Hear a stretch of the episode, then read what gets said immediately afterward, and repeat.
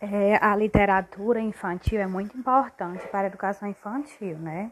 E assim as, as crianças, é, a família trabalhar junto com as crianças, é, com a contação de histórias, oferecendo livros, revistas, falando um pouco sobre é, o seu cotidiano, a história da vida da sua família também. Muito bom os pais sempre contar como foi sua vida, né? É, e, a, e também os livros infantil, né? Onde a criança tem um contato visual, né? Não só na escrita, mas também o contato visual.